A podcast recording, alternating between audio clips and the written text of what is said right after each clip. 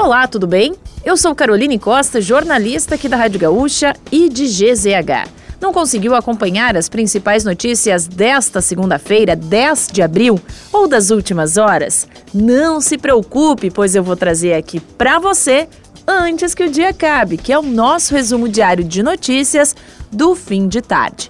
Oferecimento resfriar climatizadores, geladeira portátil resfriar sua companheira em qualquer lugar.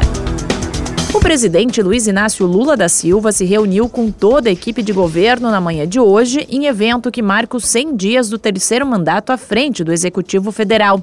Além de expressar que tem muito orgulho do que foi feito até agora, Lula destacou a apresentação da nova regra fiscal proposta pelo governo federal.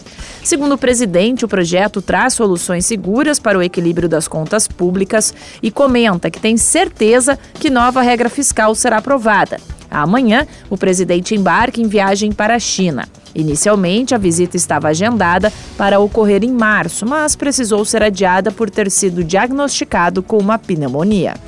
Pessoas com 60 anos ou mais já podem buscar as unidades de saúde para fazer a vacina da gripe influenza em Porto Alegre.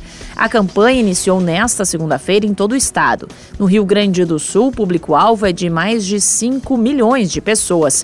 A Secretaria Estadual da Saúde realizou a entrega de 828 mil doses aos municípios e prevê mais repasses ao longo das próximas semanas. O dia D está marcado para ocorrer em 6 de maio.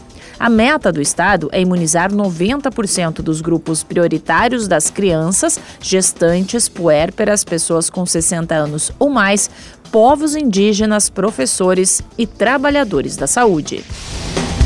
Um vídeo do líder espiritual tibetano Dalai Lama supostamente beijando o menino na boca e pedindo que ele chupasse a sua língua viralizou nas redes sociais e gerou uma enxurrada de críticas.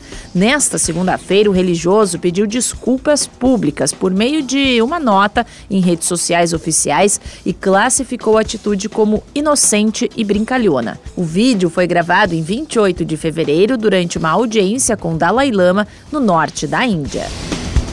Os estudantes que fizeram o Enem 2022 já podem acessar o espelho da redação a partir desta segunda-feira.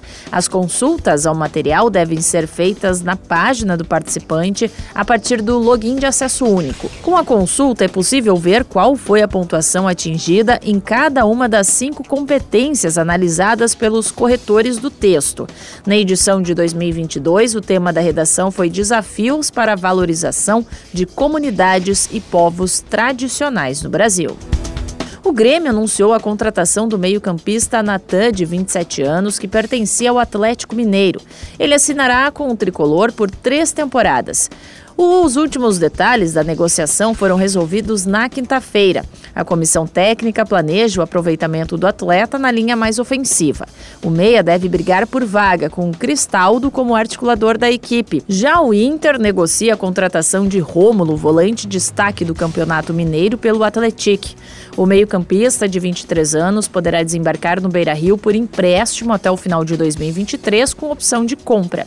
Procurado pela reportagem, o Departamento de Futebol Futebol do Colorado confirmou que as tratativas estão avançadas e podem ter uma definição nos próximos dias. E para fechar o nosso resumo de notícias, antes que o dia acabe, tem a previsão do tempo para amanhã. O dia segue com tempo firme, bastante sol em todas as regiões do Rio Grande do Sul. A mínima em Erechim deve ser de 13 graus. São Borges e Santa Rosa marcam máxima de 33. Em Porto Alegre, a variação térmica fica entre 18 e 31 graus. Se quiser saber mais sobre algum desses assuntos e muitos outros, além dos nossos colunistas, áudios, vídeos, é só acessar gzh.com.br ou o aplicativo de GZH. Amanhã a gente volta aqui antes que o dia acabe. Até lá!